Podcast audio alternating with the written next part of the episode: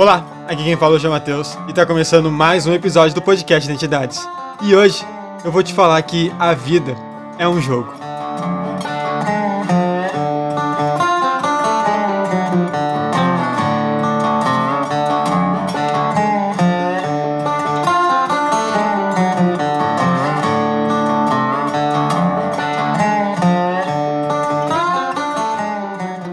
Bom, talvez dizer que a vida é como um jogo não seja a melhor forma de falar sobre ela, dependendo do jogo que você pense. Mas eu vou tentar te mostrar como essa analogia tem sentido, pois se não tivesse, não teria como fazer em jogos que simulam a vida das pessoas. E foi inspirado após jogar um desses jogos que eu decidi falar sobre esse assunto. E no final, quem sabe você possa entender o porquê de a vida ser parecida com um jogo. Os gráficos não são os melhores, a jogabilidade é simples, tudo que você precisa é de um celular e um pouco de memória. Eu tô falando do jogo Life is a Game. Em tradução, a vida é um jogo. A premissa desse jogo é muito simples. Você começa como um bebê e durante toda a sua vida é capaz de fazer opções, sejam elas afetivas, educacionais, hobbies, profissionais, enfim, diversas escolhas e um design simplório, lembrando os jogos 2D de antigamente, onde o personagem corria em uma única direção e você precisa coletar as coisas no decorrer do percurso. O que torna o jogo diferente é que você só vai para uma direção, para frente, além de poder pular para dar mais dinâmica ao jogo. Como o jogo é um simulador da vida, o final todos nós sabemos. Mas diferente da vida real, nesse jogo você tem inúmeras chances de refazer seu destino, começando do zero e comprando com o dinheiro do jogo alguns recursos que podem facilitar seu futuro dentro do jogo. É uma jogabilidade tão simplória que faz dele um baita recurso para quem é fã de games no estilo corrida infinita, além de, até um certo ponto, ser relaxante e trazer uma bela reflexão consigo. E o que há de mensagem nesse jogo? O que há de especial nele? Partindo do princípio de que ele é uma representação da vida de todas as pessoas, ou pelo menos uma boa parte delas, eu vou tentar conciliar a jogatina com a vida real, e assim você vai entender o que eu quero dizer.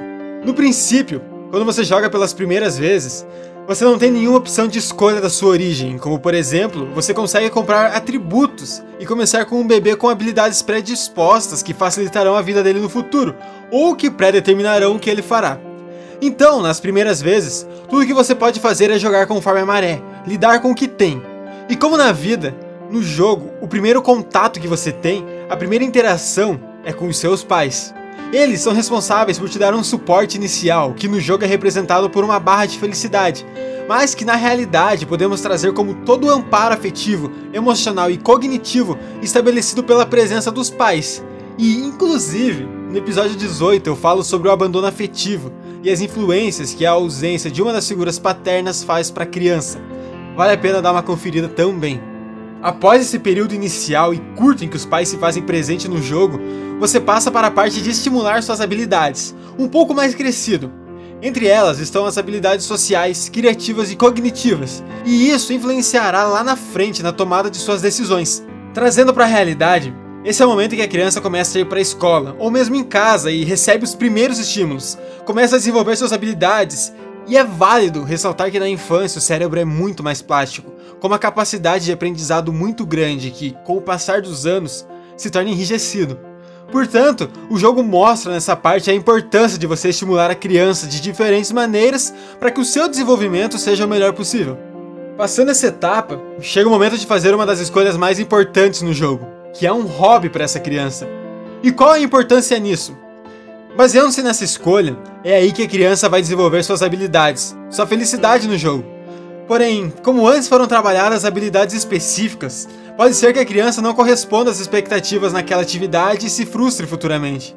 Exemplo disso são crianças que são colocadas em diversas atividades pelos pais e se sobrecarregam, ficam saturadas de fazer aquilo pois se torna cansativo, estressante e no fim não desenvolvem nada verdadeiramente. Uma opinião pessoal é de que as crianças, em um certo momento, já demonstram interesses por certas coisas maiores do que por outras. E é importante permitir a elas que conheçam e se aprofundem mais nisso que elas gostam, pois elas só vão saber se aquilo é bom para elas mesmo se elas fizerem. Para isso, os pais devem dar a liberdade para elas de experimentar e errar, pois quando se restringe a criança aquela máxima de agora você tá aí e vai ficar de qualquer jeito, as consequências não vão demorar a aparecer. É importante que os pais estimulem a criança a fazer algo que ela goste e se sinta bem fazendo. Depositar suas expectativas em uma criança pode ser comprometedor para ela no futuro. Mas eu quero falar sobre pais em um episódio específico, e eu já estou há algum tempo me enrolando para fazer. Eu prometo que uma hora esse episódio sai. No jogo, então, chega o momento que você vai para a escola, e lá é o momento de maiores interações e opções a se fazer. Pois dentro daquele cenário, você tem diversas escolhas a se fazer. As pessoas com quem vai interagir, os interesses que vai tomar como seus, e começa a desenhar o que pode vir a acontecer no seu futuro. Lembra que anteriormente você escolheu um hobby, né? Então, na escola, esse hobby precisa ser trabalhado. Senão você começa a perder a felicidade, e há muitas opções ali que te fazem tomar caminhos diferentes do pensado inicialmente. E como na vida real, a escola é a parte fundamental no desenvolvimento de um indivíduo. As interações extrafamiliares se fazem presentes e interferem no olhar do indivíduo para fora e para dentro de si. Na escola também se estimula, ou pelo menos deveria estimular, as habilidades da pessoa, os seus interesses. Infelizmente, o sistema de ensino, principalmente no Brasil, quando se fala em ensino público, é de se questionar muito sua qualidade e eficiência. Um sistema falho, com pouco investimento, professores sem apoio, estrutura por vezes inapropriada, além do próprio desinteresse do aluno que se origina de um problema lá no começo de sua formação, nas suas primeiras relações interpessoais e vem estourar na escola. A situação é ainda mais crítica quando a educação fica para segundo plano. E pode ter certeza que boa parte dos problemas do país seriam resolvidos se houvesse uma boa educação desde os anos iniciais. Investir em educação é investir ao mesmo tempo em saúde, segurança, trabalho. É investir em pessoas que serão as responsáveis por um futuro. Mas pode ter certeza que eu tenho um episódio aqui na lista para falar sobre o sistema educacional brasileiro. Mais um aí que eu prometo para vocês que sai. De volta ao jogo, no Life is a Game, após a escola, se você coletou recursos suficiente, você pode seguir para a área que você escolheu, ou para a área que você coletou mais recursos, ou trabalhar em uma empresa. Essas duas últimas é de forma obrigatória. De acordo com o que aconteça com você, seu emprego te fará feliz ou não, e é simples assim. Na empresa, por exemplo, você é só um funcionário que precisa se matar de trabalhar para ganhar um salário mequetrefe, além de ter que agradar as pessoas certas para conseguir crescer lá dentro e correndo sempre o risco de falhar. Falo dessa função em específico, pois cada uma das dispostas no jogo tem suas peculiaridades. E o destino de funcionário assalariado é a mais corriqueira que qualquer outra na vida real. E como na vida, quanto mais você trabalha, quanto mais você se mata para ganhar dinheiro, mais infeliz você fica. Saindo da escola e se vendo obrigado a trabalhar em algo que você não goste, afinal o sistema te exige isso, que você trabalhe e adquira capital para viver, independente se feliz ou não, você precisa ter dinheiro, ter posse, ser rico e dane-se a sua felicidade. Não posso deixar de falar mal de coach nesse podcast, mas é a mesma coisa que aqueles caras que falam para você se matar de trabalhar, que assim você vai ter dinheiro e vai ser feliz, vai ser rico, vai ter tudo que você sempre sonhou. O jogo mostra exatamente isso. Não é porque você se mata de tanto trabalhar que você vai ser um cara bem-sucedido, ainda mais fazendo uma coisa que você não gosta. E aliás, o que é ser bem-sucedido? Me diz, para você, como é uma pessoa bem-sucedida? Veja e repense se o seu sucesso diz respeito aos bens materiais ou a ser feliz. Mas deixando os coaches para lá, por enquanto, e voltando pro jogo, enquanto você trabalha, ganha mal, se torna infeliz, você pode comprar algumas coisas, como flores para conquistar uma esposa. Pode também comprar um carro, mas são opções apenas, nada obrigatório. Depois dessas possibilidades, você irá ter a possibilidade de conhecer alguém e se casar. Com sorte, a primeira mulher com que você tenta se relacionar dá certo. E eu quero deixar bem claro que o jogo se passa com o personagem homem. Aparece lá a propaganda que o jogo com o personagem de uma mulher está em desenvolvimento.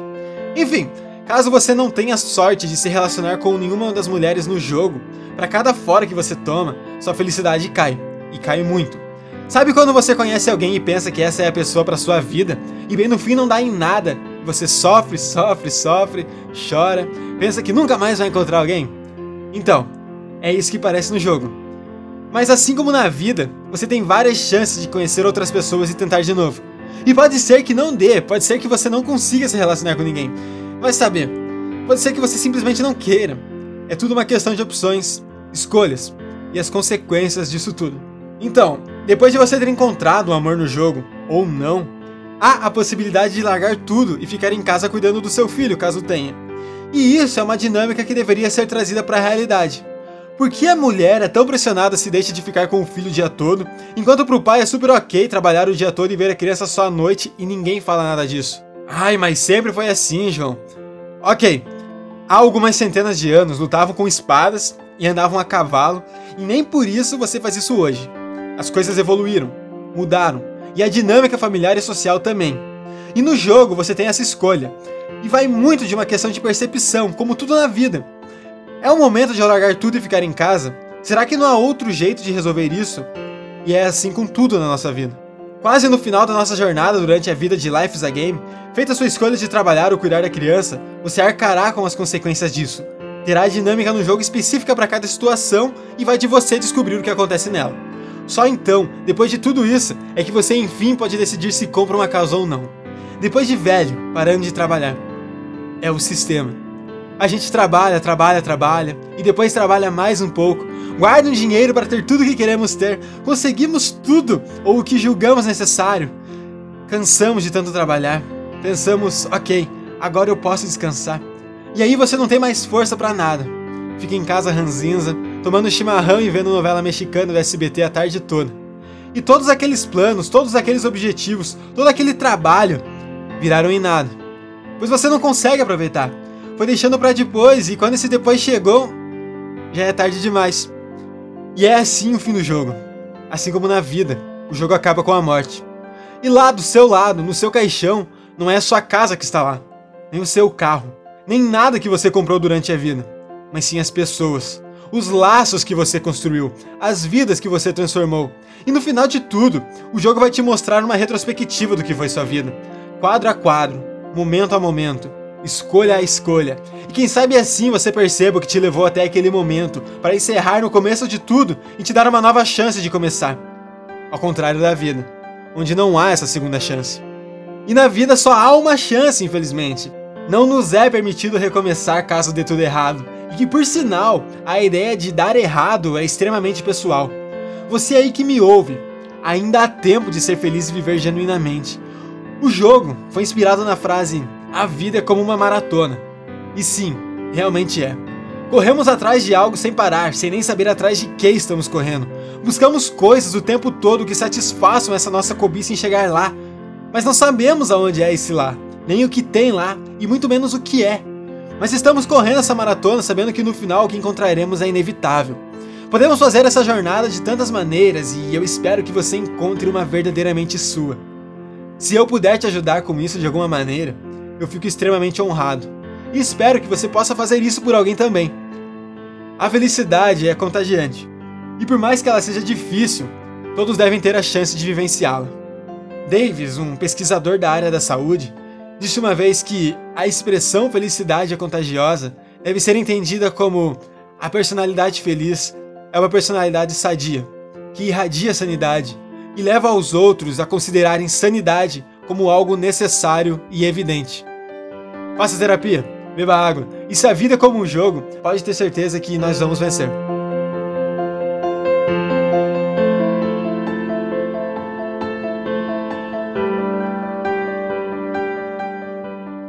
Para você que chegou até aqui, meu mais sincero agradecimento. Muito obrigado de todo o coração por ter acompanhado mais um episódio do podcast Identidades, toda terça-feira ao meio-dia no seu feed. Caso queira falar comigo, me mandar uma sugestão, mandar uma crítica, mandar um feedback, pode ser pelo meu e-mail podcastidentidades.hotmail.com. Pode ser também pelo Instagram do podcast, que é arroba podcast.identidades. Pode ser também pelo Twitter, que é arroba identidades, pode. Tudo junto. Pode também me seguir nas minhas redes sociais pessoais, arroba S, tanto no Instagram quanto no Twitter. E nos vemos na semana que vem, próxima terça-feira, ao meio-dia. Até a próxima. Tchau, tchau!